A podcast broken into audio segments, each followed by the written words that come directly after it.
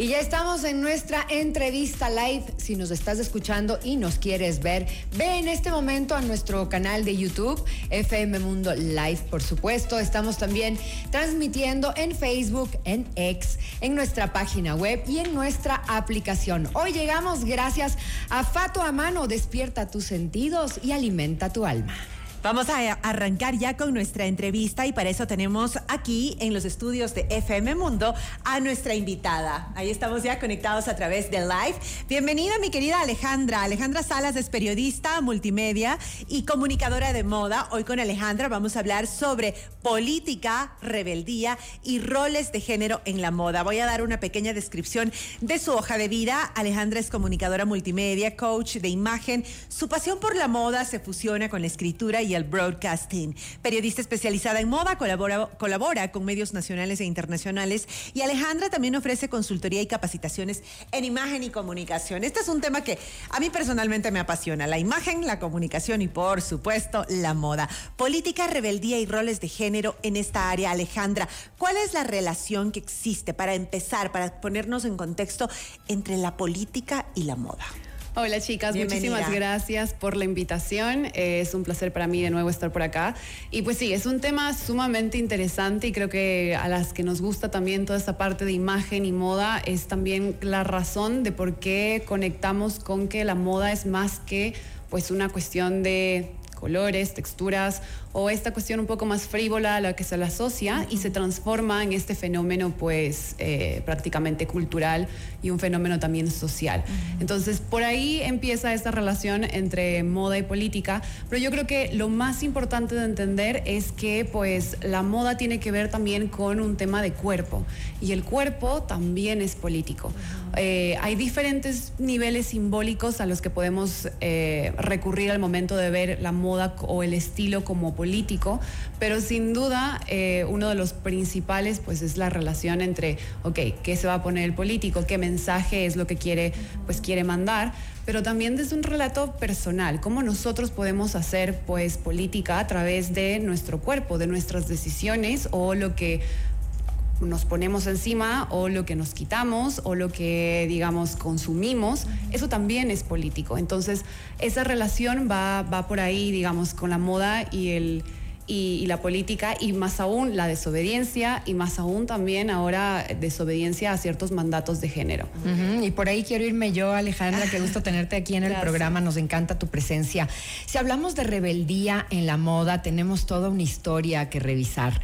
Sin lugar a dudas, en el siglo XX, quien marcó un antes y un después fue Coco Chanel, que liberó de sus corsés a las mujeres, de esos sombreros gigantescos que más que embellecerlas las incomodaba. Fue la que inspiró eh, la ropa masculina para las mujeres, em, con los marinos, con los militares, en fin, rompió esquemas en Francia y transformó la moda, eh, la moda femenina porque también hay una moda masculina, pero yendo hacia la parte... También tiene una parte de desobediencia también. Sí, totalmente, pero hablando de la moda femenina, ella es como un icono del siglo XX, ¿no? Ya había esto de utilizar los pantalones, por ejemplo, pero ella como que lo, lo instauró.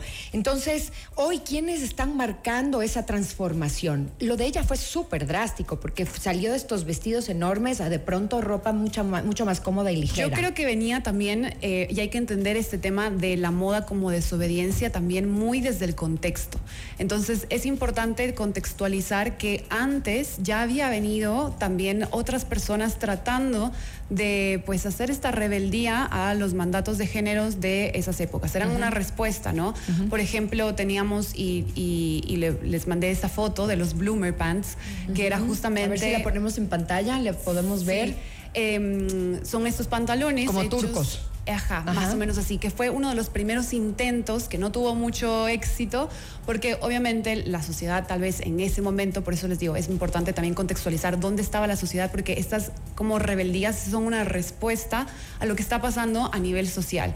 Eh, y pues obviamente no fue, digamos, como no tuvo tanto éxito, pero sin duda fue o marcó ese principio de cómo las mujeres empezaron a ver la comodidad como un derecho. Es decir, la comodidad de cómo yo estoy vestida también puede ser un derecho fundamental para mí. Y puede decir políticamente, hablando, lo que yo creo, lo que yo pienso y también eh, pues lo que yo quiero para mí y para, bueno, pues mi, género o para la sociedad o para el resto de mujeres.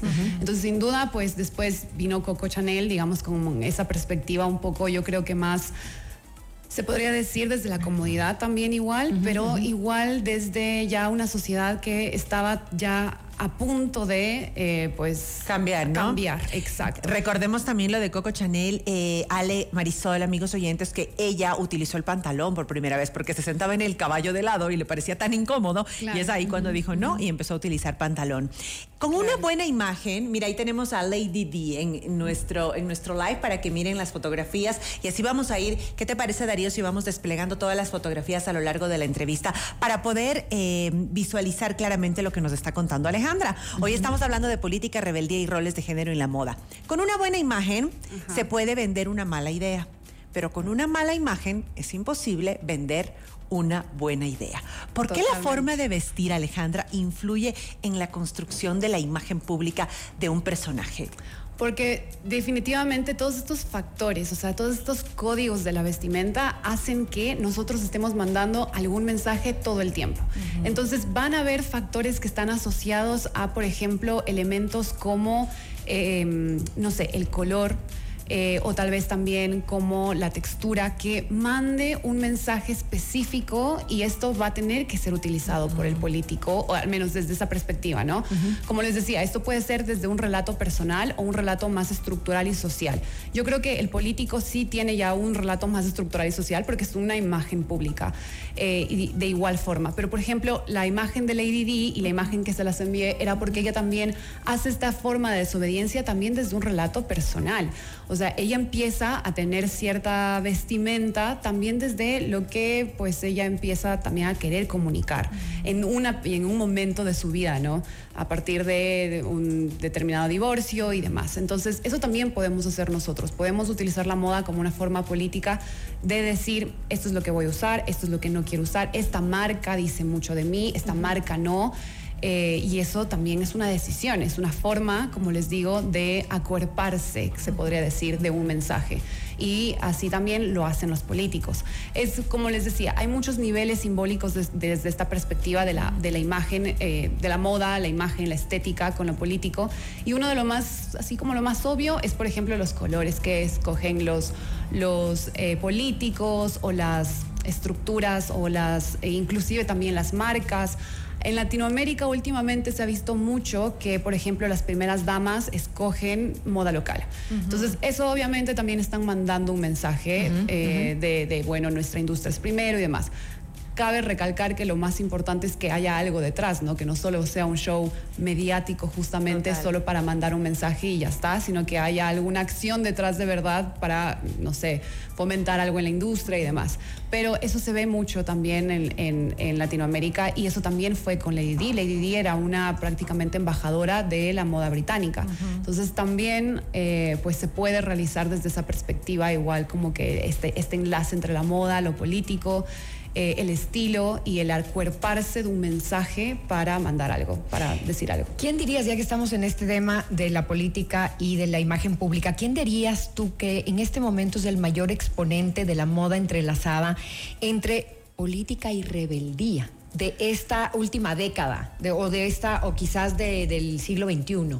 Estos últimos 23 años? Yo creo que más que una marca o un diseñador, en este momento... O una figura puede ser también. Ajá, o bueno, o una figura por donde va el tema de rebeldía es mucho por una cuestión de género.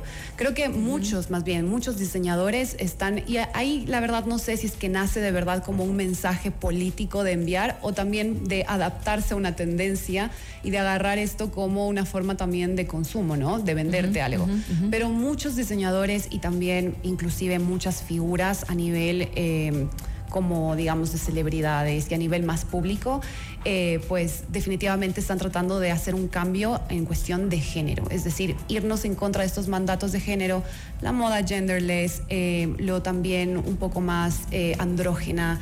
Unisex también puede ser. También, desde la perspectiva de que los hombres utilicen faldas, que es una de las prendas que más ha costado, porque bueno, puede ser que utilicen ciertos elementos un poco más femeninos, entre comillas, digamos, de estos mandatos de género femeninos, o se lo atribuye al género femenino, pero la falda ha sido una de las prendas más difíciles eh, de, de, como acostumbrarnos, ¿no? De, de, esa, de esa como rebeldía. Y eso que, culturalmente en muchos países han habido hombres que han usado faldas. y, a nivel histórico también, claro. exacto. Entonces no es algo que es muy, que debería chocar. Pensemos en el guild de los escoceses, chicas. Claro, exacto. claro, el guild de los escoceses. Pero yo creo que eso ha sido lo más, en esta última década al menos, en cuanto a desobediencia. Eso, y en cuanto a desobediencia y rebeldía, la parte de género es como lo más importante ahora. Es como si yo voy a utilizar una prenda va a ser porque de verdad me gusta a mí, no me va a importar mucho qué es lo que la sociedad y estos mandatos de género me dicen que tengo que utilizar. Se han quitado esos estereotipos, digamos, ¿no? Y ese también es uno de los puntos que, que teníamos justo para conversar contigo. Qué bueno que ya lo topaste, Alejandra.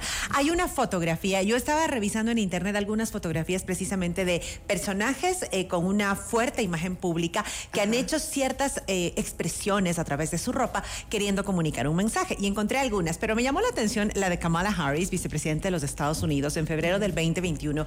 Ella en la revista Vogue sale en la portada con eh, un traje, digamos, un suit, un traje de chaqueta y pantalón negro y unos Converse en, tenis, está en tenis, en Converse. Entonces, muchas personas empiezan a hacer ese estudio y dicen, claro, lo que se percibió fue, primero, una lejana estética, es decir, muy informal para, para lo que, lo, el cargo, para lo que ella es, eh, pensaban verlo con tacones, con estiletos, y otras personas, en cambio, percibieron cercanía, accesibilidad, el mensaje de empoderamiento femenino, juventud, juventud frescura. Entonces, eh, eso eh, yo sí quisiera verlo desde la parte del asesor o de la parte que contrata a, esto, a estas personas para que se haga toda esta curaduría. Ale, ¿puede tener esos dos mensajes o solo tiene uno y el otro salió como de coincidencia? Ahí sí me pones porque desde la perspectiva del asesor siempre te van a decir, no, es que tiene que tener ciertas prendas porque hay ciertos códigos y entonces los códigos mandan... El tener y el deber. El, Exacto, el como, bueno, los suits, eh, la camisa y por lo general esto también es súper interesante porque también tiene que ver con que todas estas prendas de poder, ¿no? Que llamamos estas prendas de poder asociadas a los políticos o a personas que están en un cargo muy alto, siempre están asociadas con prendas masculinas, claro. si es que lo vemos. Entonces ahora eh, también otra parte de la desobediencia creo que ahora también es que las mujeres están empezando a decir, no, ¿por qué tengo que asociar una prenda masculina a una prenda de poder? Yo puedo, en mi feminidad, pues elaborar igual o estar igual en un cargo y mostrar. Una de las fotos que también les envié fue de eh, Camila Vallejo, que es a ver si la podemos poner de en Chile que la verdad causó mucho revuelo precisamente en Chile porque ella dio una conferencia, una, bueno, estuvo ante los medios con una camiseta que era rosada y decía como creo que decía mamacita Nitza Margarita o alguna cuestión así. Entonces, oh, de una, claro, reventaron los medios en comentarios. Redes sociales, eso no es una... Ahí está. Exacto, esa no es una vestimenta que es apropiada para una em, pues ministra o un cargo político y de esa altura y demás. Pero también si es que lo vemos desde, desde, esta perspectiva de que ahora pues las mujeres también, ¿por qué asociamos? ¿Por qué siempre hemos asociado las prendas de poder a un a un armario un poco más masculino. a ponerte corbata o cosas así. Exacto, entonces desde, por eso te decía, desde, lo, desde la asesoría de imagen me cuesta mucho porque hay códigos y hay como todas estas como más reglas. Pero entonces estos códigos se están transformando, Alejandra. Yo creo que sí. Tanto en la política, lo vemos en la realeza incluso, lo vemos en personas influyentes, eh, lo vemos incluso en los mercados del cine. Si sale la serie de Narcos, por ejemplo, ahora está, acaban de estrenar Griselda, que es la historia de Griselda Blanco, la historia real, protagonizada por Sofía Vergara.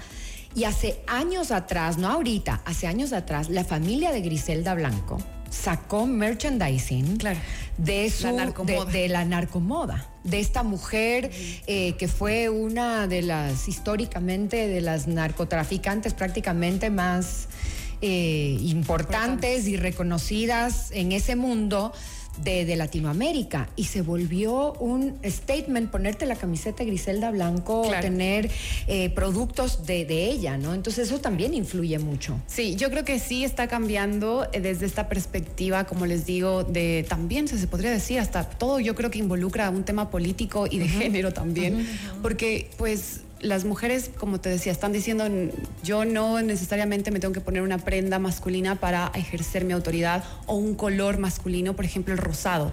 Cambió esa perspectiva de que el rosado es infantil, el rosado tiene que ver con la rubia tonta, que por muchos años estuvo asociado, y ahora es un color de empoderamiento, de inclusive también de eh, empoderamiento hasta desde esta perspectiva de me voy a ir en contra o voy a hacer desobediencia desde lo masculino. Hay hombres que se ponen rosado también como para dar esa, esa, esa esa sensación o esa rebeldía también, como no, el rosado no necesariamente es un color femenino. Entonces, eh, sí, también. Y el tema de la, del, bueno, pues de la narcomoda en sí, yo creo que ya es un tema de rebeldía y desobediencia, porque pues eh, también como que se asocia a un tema de clase, de una nueva clase dentro de lo que es, digamos, la estructura social y pues eh, si te identificas con eso, estás haciendo política también con tu cuerpo y con lo que te estás poniendo. Por eso le decía, no es necesariamente el político hace política con las prendas. Todos los días nosotros al momento de vestir y de escoger una marca o de dejar de poner algo o dejar el cuerpo al descubierto de alguna forma, también estamos haciendo como ese mensaje político. Interesante. Ajá, yo justo te quería preguntar ya para cerrar una expresión de rebeldía en la historia de la moda, pero desde, digamos después del siglo XX, un poco más a la actualidad, y ya con lo que nos sí, esa es una expresión de rebeldía. Gracias Alejandra por estar aquí con nosotros. Qué interesante. Hemos hecho un recorrido, digamos que rápido, porque es un tema bastante profundo, bastante profundo, pero creo que nos, nos ha dejado insights súper interesantes para entender más esto. ¿Dónde te podemos seguir en redes sociales? Me pueden seguir en arroba ese punto imagen y puedes también chequear pues mi página web www.alejandrasalas.com. Bueno, y ustedes, querida audiencia, ya lo saben, pueden repetirse esta entrevista en todas nuestras plataformas de FM Mundo y compártanla. Nosotros continuamos con más en Café FM Mundo.